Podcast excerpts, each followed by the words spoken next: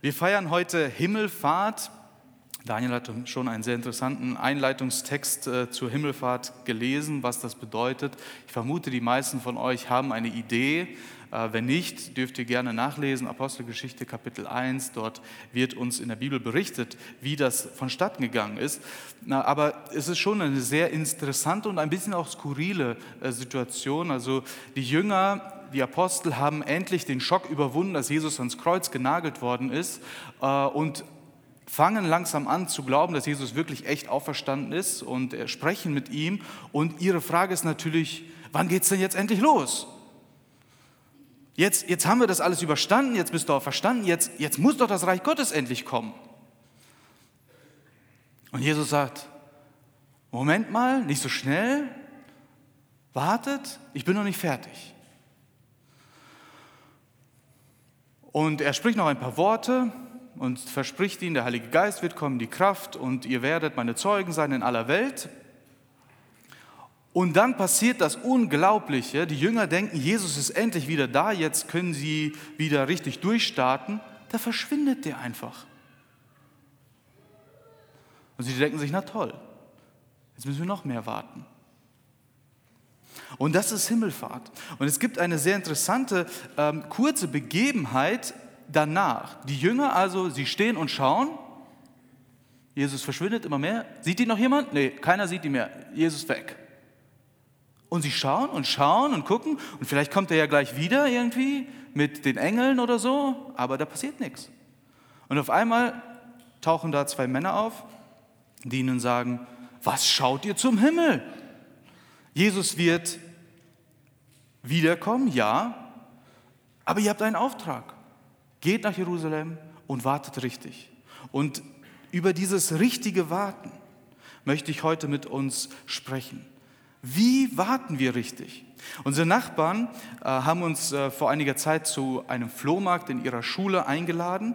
Es war für uns so eine nette Geste, dachten wir, oh interessant, die Beziehungen verfestigen sich langsam. Wir sind letztes Jahr erst äh, in diese Nachbarschaft gezogen, in Königswinter, wo wir auch eine Gemeinde ähm, dabei sind zu gründen. Und äh, sie haben uns halt eingeladen und wir dachten, gut, gehen wir mal hin.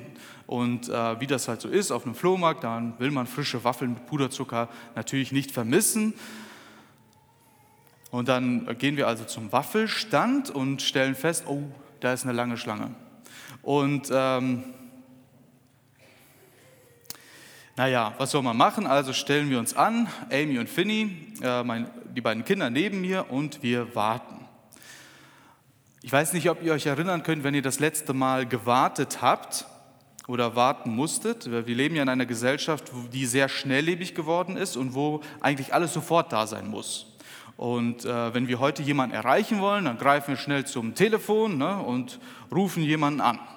Oder ähm, was vielleicht bei der jungen Generation noch häufiger ist, äh, man schreibt dann eine WhatsApp-Nachricht und wenn die Person nicht sofort reagiert, dann denken wir, oh, vielleicht ist die Person böse auf mich. Irgendwas ist da nicht in Ordnung.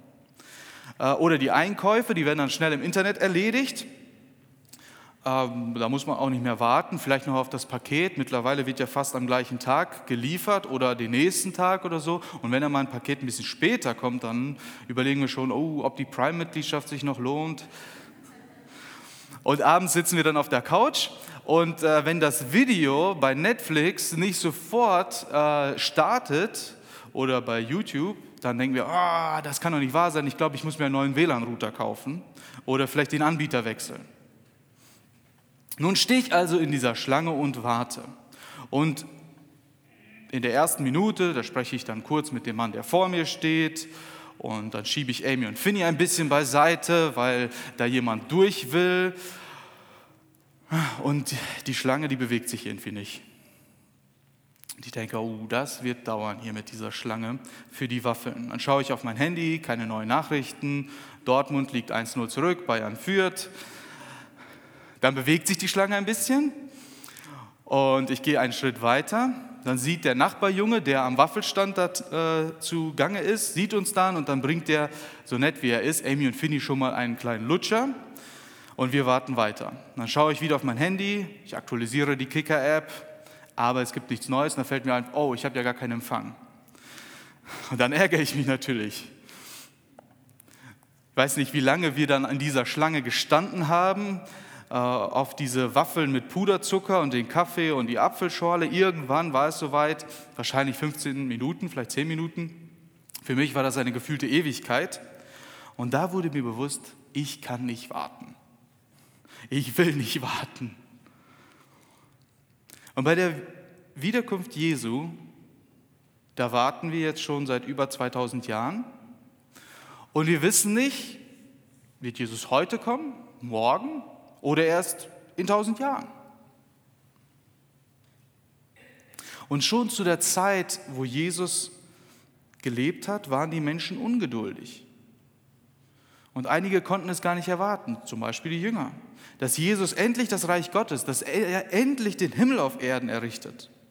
Und der Arzt Lukas hat dann nach der Himmelfahrt und nach Pfingsten ähm, irgendwann die Dinge aufgeschrieben und er schreibt eine sehr interessante Geschichte, die Jesus selbst erzählt hat im Lukasevangelium, Kapitel 19, Vers 11 bis 27 wo es meiner Meinung nach Jesus schon vielleicht vorsorglich, weil er wusste, dass das lange dauern wird mit dem Warten, ähm, etwas erzählt, um den Jüngern klarzumachen, wie warten wir eigentlich richtig. Ich möchte diese Geschichte lesen. Wenn ihr eure Bibeln dabei habt, dürft ihr sie gerne mit mir aufschlagen. Lukas Evangelium Kapitel 19 von Vers 11. Weil Jesus schon nahe bei Jerusalem war, meinten die Menschen, die von all dem hörten, das Reich Gottes werde sofort erscheinen. Daher erzählte er ihnen ein weiteres Gleichnis. Es ist eine beispielhafte, vergleichende Geschichte. Er sagte, ein Mann von vornehmer Herkunft wollte in ein fernes Land reisen, um die Königswürde zu erlangen und dann zurückzukehren. Damals im Römischen Reich war das manchmal üblich, dass man sich solche Titel gekauft hat. Und dieser scheint, scheint sich das so vorgenommen zu haben, ist sicherlich ein sehr, sehr reicher wohlhabender Mann gewesen. Er rief zehn seiner Diener zu sich und verteilte unter sie Geld im Wert von zehn Minen. Das ist eine Währung, ist ein bisschen schwierig mit den Währungen, ist ja auch heute noch schwierig. Ne? Wie viel ist der Goldpreis heute? Morgen ist er vielleicht wieder anders. Ne? Aber diese zehn Minen, glaubt mir, das ist sehr, sehr, sehr viel Geld. Also wirklich ein Vermögen, das sie hier bekommen. Macht Geschäfte damit, bis ich wiederkomme. Da ihn aber die Einwohner seines Landes hassten, schickten sie eine Gesandtschaft hinter ihm her und ließen sagen, wir wollen nicht, dass dieser Mann unser König wird. Dennoch wurde er als König eingesetzt. Nach seiner Rückkehr, wir wissen nicht, wie lange das gedauert hat, vielleicht ein paar Monate, vielleicht ein Jahr oder mehr, ließ er die Diener, denen er das Geld gegeben hatte, zu sich rufen. Er wollte sehen, welchen Gewinn jeder bei seinen Geschäften erzielt hatte. Der erste kam und sagte, Herr, ich habe mit deiner Mine zehn Minen erwirtschaftet. Da sagte der König zu ihm, sehr gut, du bist ein tüchtiger Diener. Weil du im kleinsten zuverlässig warst, sollst du Herr über zehn Städte werden. Er war ja jetzt König geworden, konnte das bestimmen. Der zweite kam und sagte, Herr, ich habe mit deiner Mine fünf Minen erwirtschaftet. Zu ihm sagte der König, du sollst über fünf Städte herrschen. Nun kam ein anderer und sagte, Herr, hier hast du dein Geld zurück. Ich habe es in ein Tuch eingebunden und aufbewahrt, denn ich hatte Angst vor dir, weil du ein strenger Mann bist. Du hebst ab, was du nicht eingezahlt hast und erntest, was du nicht gesät hast und wirst König, obwohl das keiner will, habe ich jetzt ergänzt. Ähm, der König antwortete, aufgrund deiner eigenen Worte spreche ich dir das Urteil. Du bist ein schlechter Diener. Du hast gewusst, dass ich ein strenger Mann bin, dass ich abhebe, was ich nicht eingezahlt habe und ernte, was ich nicht gesät habe. Warum hast du dann mein Geld nicht auf die Bank gebracht? dann hätte ich es bei der Rückkehr mit Zinsen abheben können. Damals gab es noch Zinsen, also heute ist das anders, aber früher war das so. Und zu den anderen, die dabei standen, sagt er, nehmt ihm das Geld weg und gebt es dem, der die zehn Minen hat. Sie sagen zu ihm, Herr, er hat doch schon zehn. Da erwiderte er, ich sage euch, wer hat, dem wird gegeben werden, wer aber nicht hat, dem wird auch noch weggenommen, was er hat. Doch meine Feinde, die nicht wollten, dass ich ihr König werde, bringt sie her und macht sie vor meinen Augen nieder. Also ein Text, ich weiß nicht, ob das so die ganz erbauliche Literatur ist, aber eine sehr spannende Geschichte über das Warten und wie Jesus das Warten sieht. Und äh, zwei Dinge, die hier ganz klar am Anfang deutlich werden, ist erstens, wir alle müssen warten. Und zweitens, es macht einen großen Unterschied, wie wir warten. Und Jesus, er beschreibt hier drei verschiedene Personengruppen, die unterschiedlich warten und entsprechend unterschiedlich behandelt werden, wenn Jesus, und ich bin mir hundertprozentig sicher, dass Jesus hier sich selbst meint, wenn er über ähm, den König spricht, wenn Jesus als Herr, König und Richter wiederkommen wird. Und wenn wir uns die erste Personengruppe anschauen, dann merken wir, dass Jesus es gar nicht so sehr aufs Ergebnis ankommt. Ja, da ist ja der eine, der hat 1000 Prozent Gewinn gemacht und der andere hat nur 500 Prozent Gewinn gemacht. Und Jesus gibt zwar eine verschiedene Belohnung, aber er ehrt beide im Prinzip gleich. Es geht Jesus also gar nicht so sehr um das Ergebnis hier, sondern es geht um die Einstellung. Und die Einstellung, die diese beiden Knechten hatten, waren, sie waren fleißig und mutig. Und fleißig sein heißt nicht Aktionismus zu betreiben. Wir werden gleich sehen, dass äh, der ähm, Dritte, der hier beschrieben wird, äh, sehr aktiv geworden ist. Nur mit einer nicht so guten Einstellung. Fleiß sein, fleißig sein ist nicht Aktionismus, sondern es bedeutet, dass man Schritt für Schritt in die richtige Richtung geht. Und er ist auch mutig. Oder beide sind mutig. Und Mut nicht im Sinne von, dass sie keine Angst hatten. Ich kann mir vorstellen, dass sie genauso viel Angst hatten vor diesem Herr wie der Dritte. Weil sie wussten, ne, da, wenn wir das nicht ordentlich machen, dann gibt es Ärger. Ähm, sie hatten wahrscheinlich auch Angst, das Geld zu verlieren. Aber Mut ist eben nicht nur, dass man keine Angst hat, sondern dass man im Angesicht der Angst trotzdem willig und in der Lage ist, das Richtige zu tun. In diesem Fall halt dieses Geld so zu bewirtschaften und zu nutzen, dass es eben Gewinn bringt. Und ich glaube, da sind wir schon sehr nah bei der Anwendung für uns. Was hat Gott dir als Gabe geschenkt? Was oder wen hat Gott dir anvertraut? Jeder von uns hat eine Gabe. Ich sage immer, die kürzeste Definition, die ich kenne zu einer Gabe ist etwas, das ich geben kann. Und jeder von uns kann etwas geben. Vielleicht Geld, vielleicht Zeit, vielleicht einfach ein freundliches Wort. Ähm, vielleicht, dass wir morgens um 4 Uhr hier aufstehen, um hier einen Dienst zu tun. Vielleicht, dass wir bis 2 Uhr nachts wach bleiben, um ein offenes Ohr für jemanden zu haben, der gerade jemanden braucht, der einfach da ist. Der nichts besser weiß, der keine schlugen Ratschläge geben kann, der einfach da ist. Ich denke, jeder von uns kann geben, hat etwas zu geben. Und die Frage ist, was hält dich davon ab, deine Gabe, dein Talent, deine Möglichkeit einzubringen? Vielleicht ist es Angst. Angst zu versagen. Angst, was Falsches zu sagen oder was Falsches zu tun. Vielleicht ist es Vergleichen. Du sagst, ah, wenn ich nur so gut, ich weiß es nicht, kochen könnte wie der, wenn ich nur so gut singen könnte, wenn ich nur so gut im richtigen Zeitpunkt die richtigen Worte finden könnte, dann würde ich ja was machen. Aber weil ich das nicht so kann wie Daniel oder wie Jakob oder ich weiß nicht, deswegen kann ich es nicht.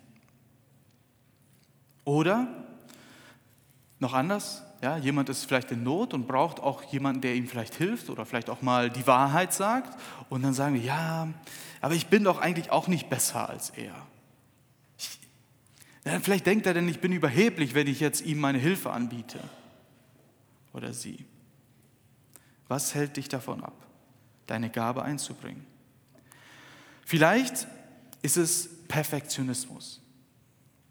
Also ich spreche da von mir, weil ich auch diesen Hang habe. Und ich glaube, dass Perfektionismus vom Teufel ist. Okay? Ich meine damit nicht, dass man eine gute Qualität anstrebt. Sicherlich. Wir wollen Gott ehren und wir wollen immer unser Bestes geben. Aber Perfektionismus ist Vergötzung des Guten. Da geht es nicht mehr um Gott, sondern da geht es nur noch darum, dass es perfekt ist und am Ende ich dastehe. Ja, und ich weiß nicht, ob ihr diesen Satz schon mal gehört habt. Kein Perfektionist sagt, kommt in den Raum und sagt, ich bin ein Perfektionist und deswegen müsst ihr jetzt alle viel besser werden oder warum habt ihr euch so an. Ist eher selten. Meistens kommen so Aussagen wie, ja, wenn ich das nicht richtig machen kann, dann kann ich das halt nicht machen. Ich will das nicht einfach irgendwie machen, sondern wenn dann richtig. Habt ihr sowas schon mal gehört? Vielleicht habt ihr es selbst schon gesagt. Ich habe sowas gesagt. Ich habe gedacht, okay, wenn ich in diesem Moment ein bisschen Trost geben kann. Ich habe vielleicht nicht die Zeit, jetzt tagelang in Trauer mit dieser Person mitzugehen, aber ich kann doch drei Sätze sagen. Wenn ich dann sage, ah, wer weiß und so, wenn ich es nicht richtig mache, dann mache ich gar nichts dann verpassen wir diese Chancen und verschwenden Gottes Gaben in einer sehr selbstsüchtigen Weise. Worum geht es, wenn wir perfektionistisch denken? Geht es da darum, dass Gott geehrt wird oder dass unserem Nächsten geholfen wird? Oder geht es nur darum, wie ich dabei rüberkomme und dastehe? Denk mal drüber nach. Was hält dich davon ab, Gottes Gaben einzusetzen? Ich möchte eine Illustration bringen ähm, aus der Geschäftswelt. Ich las einen äh, Artikel über, darüber, wie man in unsicheren Zeiten und einer Zeit von schnellem Wechsel, wie wir durch die digitalen Medien zum Beispiel erleben, wie man da ein Unternehmen sicher aufbauen und führen kann, dass es sogar wachsen kann. Weil viele Unternehmen ähm, sind heute die Senkrechtstarter mit ganz großem Erfolg und morgen sind sie weg vom Fenster. Und das kann schnell gehen. Schaut euch Yahoo an, zum Beispiel. Kennt jemand noch Yahoo? Das war einmal die Top-Internet-Firma schlechthin. Ähm, ist nur ein Beispiel. Jetzt, okay, was, was macht man da? Und ich fand sehr interessant, was da für Tipps gegeben wurden. Und zwar äh, ging die Idee in folgende Richtung. Ähm, das Problem ist häufig, dass um Innovation zu erzeugen, muss man sehr hohe Risiken eingehen. Man sagt so als Faustregel, wenn man zehn Ideen ausprobiert, ist eine davon richtig gut und neun davon funktionieren nicht, gehen nicht auf. So, jetzt nehmen wir mal an, ein Unternehmen ähm, setzt alles auf eine Karte und investiert, ich weiß nicht wie viele Millionen, in eine Idee. So, und die Wahrscheinlichkeit ist sehr groß, also 90 Prozent, dass diese Idee ein Flop wird und das Geld nie wieder zurückkommt. Was macht man als Manager? Intuitiv, man sagt, okay, ähm, wir dürfen keine hohen Risiken eingehen. Also machen wir erstmal so weiter wie bisher und hoffen, dass es gut geht dass irgendwie dieser Wechsel an uns vorbeigeht und dass die Digitalisierung vielleicht dann doch nicht so schlimm wird und dass irgendwie das alles von selbst passiert. Das ist Yahoo passiert. Der Tipp in diesem Artikel war folgender, nämlich diese natürliche Reaktion, Risiken zu vermeiden, zu überwinden und eine Strategie anzuwenden, womit man Risiken steuern kann. Und die Idee ist folgende. Wenn ein Unternehmen, sagen wir mal, zehn oder zwölf Abteilungen hat, dann ermutigt man jeden der Abteilungsleiter, Risiken einzugehen. Okay? Und bei dieser Quote ist auch anzunehmen, dass die meisten dieser Abteilungsleiter diese äh, Entscheidungen treffen werden, Risiken eingehen werden, die sich am Ende nicht auszahlen, aber vielleicht ein, zwei oder drei von denen werden so viel Erfolg haben mit der Idee, die sie umsetzen, dass das ganze Unternehmen davon profitiert. Man streut also das Risiko.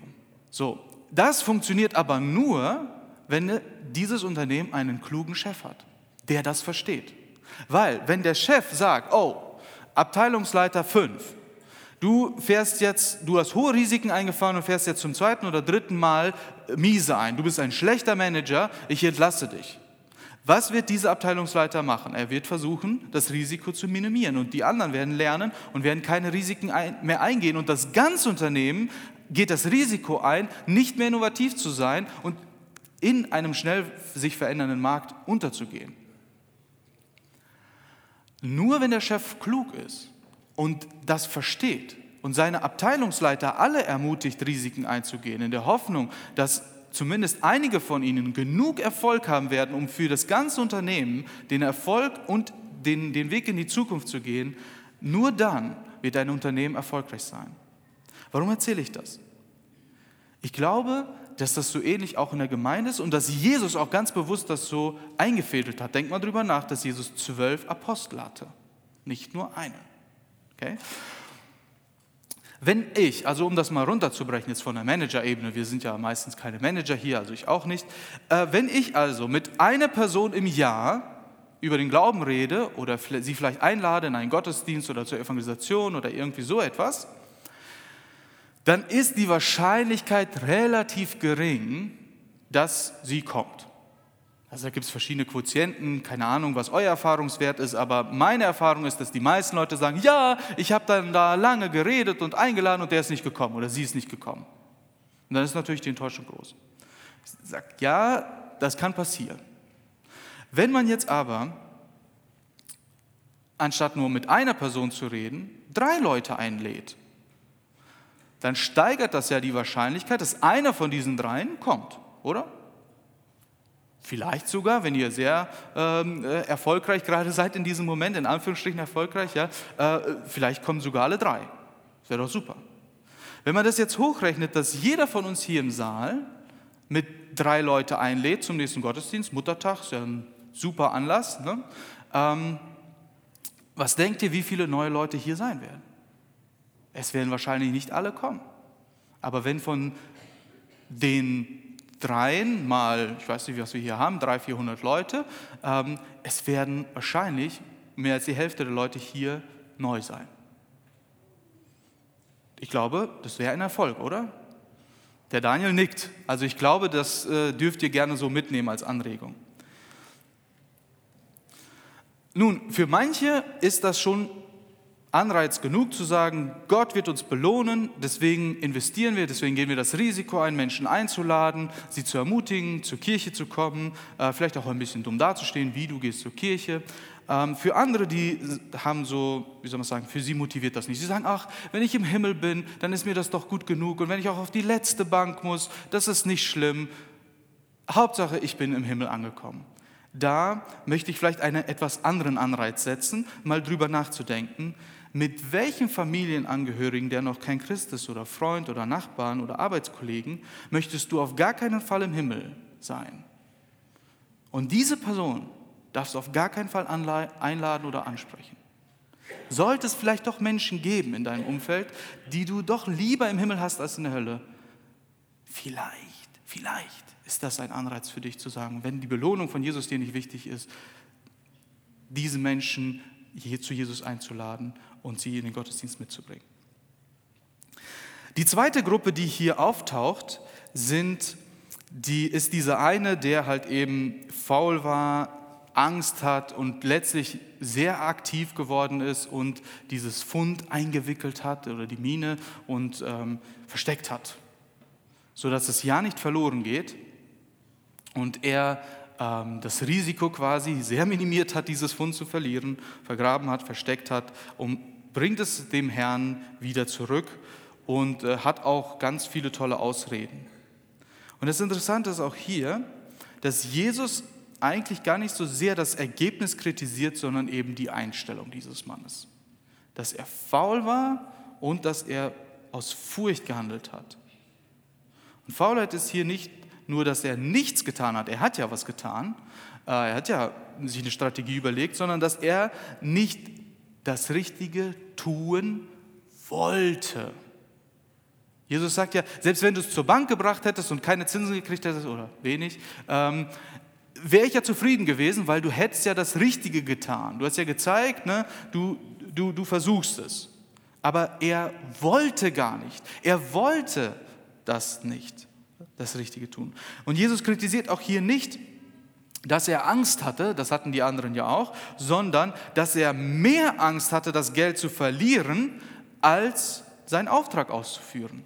Das, wofür ihn Jesus beauftragt hat. Und ich denke, das ist eine Ermutigung für uns. Auch die kleine Gabe, die Gott dir gegeben hat, das bisschen, das du hast, das du für das Reich Gottes geben kannst, dafür, das ist wichtig und dafür wird Gott dich einmal zur Rechenschaft ziehen. Du wirst vor Jesus stehen und er wird fragen, was hast du mit der Möglichkeit getan, wo du dem vielleicht ein freundliches Wort sagen konntest oder ein Lächeln schenken konntest oder ähm, einfach einladen konntest zum Essen oder einladen zum Gottesdienst. Was hast du damit gemacht? Und die Frage ist auch, was suchen wir eigentlich? Suchen wir Lösungen, wie wir Menschen ansprechen können und einladen können und Gutes tun können? Oder suchen wir Ausreden dafür, dass wir das nicht tun? Und du musst das niemandem erzählen, aber geh mal in dich und prüf mal, wofür verwendest du deine Energie? Ausreden zu finden oder Lösungen? Und die Einstellung macht hier wieder den Unterschied. Wen fürchte ich mehr? Fürchte ich Gott mehr oder die Menschen? Ist auch eine Frage, die wir uns stellen müssen. Wovor haben wir eigentlich Angst? Haben wir Angst, einen Moment dumm dazustehen, weil wir fromm sind oder weil, wir, weil Gott uns wichtig ist oder weil wir gläubig sind oder sonntags in die Kirche rennen und jemand vielleicht auf uns herabschaut und sagt, was bist du denn für einer? Dass wir vielleicht nicht mehr die Coolen sind in der Klasse? Oder fürchten wir wirklich Gott? Und meiner Meinung nach gibt es eine ganz enge Verbindung zwischen Gottesfurcht und Gottvertrauen. Weil ich glaube, das hängt damit zusammen. Wem du fürchtest und wem du vertraust, hängt sehr eng zusammen. Und ich glaube, dass oft der Grund, weshalb wir Menschen mehr fürchten als Gott, darin liegt, dass wir Gott weniger vertrauen als mir selbst und meinen Fähigkeiten oder als meinem Geld oder als vielleicht sogar dem Menschen, mit dem ich gerade im Gespräch bin. Und wenn wir an Jesus glauben und ihm nachfolgen, dann sind wir gerettet. Und nichts und niemand kann uns dieses Heil einfach wegnehmen. Ja, wir können sicher sein, Jesus, er kommt mit dir und mit mir an sein Ziel. Wenn ihr es genau nachlesen wollt, Philippa 1, Vers 6, lernt diesen Vers auswendig. Da steht, Jesus wird mit uns fertig. Er kommt mit uns an sein Ziel. Aber die Frage ist, wie willst du Jesus begegnen? Was willst du hören? wenn du Jesus zum ersten Mal Auge in Auge gegenüberstehst.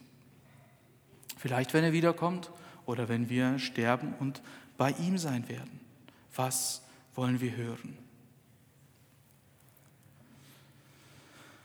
Die dritte Gruppe, die wir hier in diesem Text begegnen, ist eine sehr interessante Gruppe. Sie ist anders. Sie gehört nicht zu den Dienern. Sie hat auch nichts bekommen, sondern sie zeigt ganz offen, dass sie Jesus ablehnt und hasst.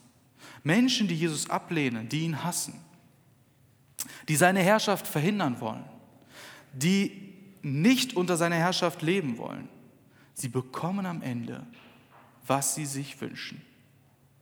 Sie müssen nicht mehr und sie dürfen auch nicht mehr unter Gottes Herrschaft leben. Und die Bibel nennt das Hölle.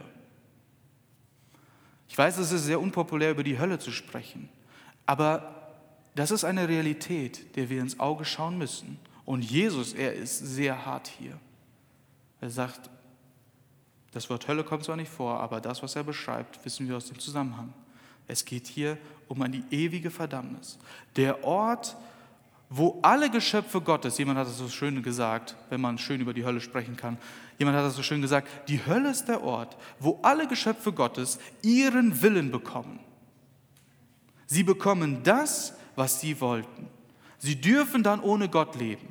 Sie dürfen dann fern von Gottes Güte, von seiner Liebe, von seiner Gerechtigkeit, von seinem Frieden, von seiner Freude, von all dem, was Gott uns schenkt und womit er uns reich überschüttet, auch jetzt, ob wir an Gott glauben oder nicht.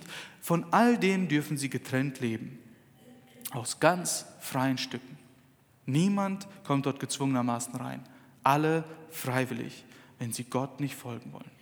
Und wir können uns gar nicht vorstellen, wie grausig die Hölle sein wird. Es gibt da ganz viele verschiedene Bilder und manche widersprechen sich sogar. Ja, manchmal ist es Feuer und dann ist es wieder äh, kalt und äh, dunkel und hell zugleich. Und ich denke, diese Bilder, sie sind alle nur ein, ein Versuch, diese Schrecklichkeit auszumalen, was uns erwartet. Aber im Kern können wir, glaube ich, schon etwas von dem erahnen, was Hölle eigentlich bedeutet, wenn wir uns an das Gefühl erinnern, was es bedeutet, sich von Gott verlassen zu fühlen. Wenn du das Gefühl hast, wo ist Gott jetzt? Wo ist Gott jetzt, wenn meine Frau Krebs hat?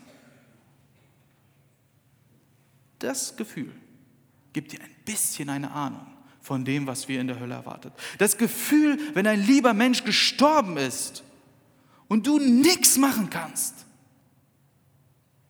Und du vielleicht fragst, wo ist Gott jetzt? Wenn wir den Hunger in der Welt sehen, wo Kinder, die absolut nichts dafür können, dass sie eben nicht in Deutschland geboren sind, sondern irgendwo, wo Hungersnot ist, wo ihre Eltern sie vielleicht nicht versorgen können oder wollen. Und wir uns fragen, wieso? Wo ist Gott? Wenn wir uns Naturkatastrophen angucken, wie Erdbeben oder Tsunamis, und wenn wir einfach nur dastehen und Menschen fragen, wo ist denn Gott gewesen, als 300.000 Menschen gestorben sind vom Tsunami? Männer, Frauen und Kinder ohne Unterschied, ohne Selektion, ob sie Christen waren oder nicht. Wo ist Gott jetzt? Wo ist Gott jetzt im Krieg in Syrien, der schon seit Jahren geht und alle schauen zu und alle haben eine Meinung dazu und man fragt sich, wo ist Gott? Wieso greift da keiner ein? Wieso kann da keiner mal sagen, jetzt ist aber Schluss? In der Gewalt, auch in Familien. Wenn Kinder von ihren Vätern vergewaltigt werden und wir uns fragen, wo ist Gott jetzt? Dieses Gefühl gibt uns einen Geschmack auf das, was die Hölle ist. Wenn wir das bekommen, was wir wollen, wenn wir sagen, wir wollen Jesus nicht folgen, wir wollen nicht unter Gottes Herrschaft leben. Und die gute Botschaft ist, heute ist noch nicht der Tag des Gerichts. Heute haben wir noch die Möglichkeit. Heute können wir noch umkehren und sagen, Jesus, ich war in die falsche Richtung unterwegs, ohne dich, gegen dich, aber ich will zu dir zurückkehren. Ich will nicht ohne dich leben und ohne dich sterben. Ich will dir mein Leben anvertrauen. Heute kannst du das machen. Und es ist auch nicht die Worte, die du sprichst. Das muss kein kluges Gebet sein, sondern das ist eine Entscheidung, die du triffst, eine Einstellung, die du gewinnst in deinem Herzen. Du sagst, ich gebe auf und ich will Jesus vertrauen dass er mit mir an das gute Ziel kommt. Wenn nicht, ist Jesus sehr hart. Er sagt, niemand muss, niemand muss unter meiner Herrschaft leben. Wie warten wir richtig? Komme zum Schluss. Wir warten richtig, wenn wir Ablehnung, Hass und Furcht und Faulheit überwinden und mutig und fleißig Jesus nachfolgen. Die Engel sagten damals zu den Jüngern, die zum Himmel schauten, was steht ihr da und schaut zum Himmel? Und wisst ihr, die ersten Jünger haben dann bewusst Schritte getan und gesagt, okay, wir wollen nicht hier stehen bleiben und zum Himmel schauen und warten. Leider tun das viele Christen heute noch. Sie stehen und warten nur noch, dass Jesus vom Himmel wiederkommt und gucken, wann wird er kommen, sehen wir schon ein Zeichen. Entschuldigung, Daniel. Ich weiß, dass Daniel noch nicht stehen geblieben ist. Aber wir warten richtig, wenn wir, so wie die Jünger, warten und beten. Der nächste Schritt, den sie gehen in der Apostelgeschichte, könnt ihr es nachlesen, sie gehen ins Gebet. Und dann sehen wir, wie sich Dinge auf einmal entwickeln in der Kraft des Heiligen Geistes. Sie warten richtig, indem sie miteinander teilen, was sie haben. Sie geben die frohe Botschaft weiter. Sie erzählen es weiter, auch wenn man ihnen Schläge androht. Sie gehen in der Kraft des Heiligen Geistes in alle Welt und machen Menschen aus allen Volksgruppen zu Jüngern, so wie Jesus ihnen das befohlen hat. Und ich hoffe und ich wünsche mir und dir, dass während wir warten, dass wir uns neu freuen auf Jesus dass er versprochen hat, wiederzukommen. Dass wir das Geschenk, das Gott uns in Jesus gemacht hat, neu entdecken und annehmen. Dass wir sagen, Mensch, es ist doch so gut, dass in all dem Leid der Welt Jesus an meiner Seite ist. Und dass er derjenige ist, der den Tod überwunden hat und der den Weg zu Gott gegangen ist. Die Jünger haben es gesehen, Jesus ist zu Gott gegangen. Und dass er mir verspricht, dass er mir helfen wird und dafür sorgen wird, dass ich dort auch ankomme dass wir das Licht der Hoffnung in die dunklen Plätze tragen, dass wir Hoffnung schenken, wo man den Mut verloren hat, dass wir Freude bereiten, wo Trostlosigkeit herrscht, dass wir mutig den ersten Schritt machen auf Menschen zu, die uns vielleicht schon lange aus dem Weg gehen Wie wartest du auf Jesus? Welchen Schritt kannst du heute gehen, um richtig auf Jesus zu warten? Ich weiß nicht, aber ich kann mir nichts Schöneres vorstellen, als zu hören. Sehr gut, du bist ein guter Diener gewesen. Weil du im kleinsten zuverlässig warst, sollst du Herr über zehn Städte werden oder eine Stadt oder hundert, was auch immer Gott sich da denkt. Amen.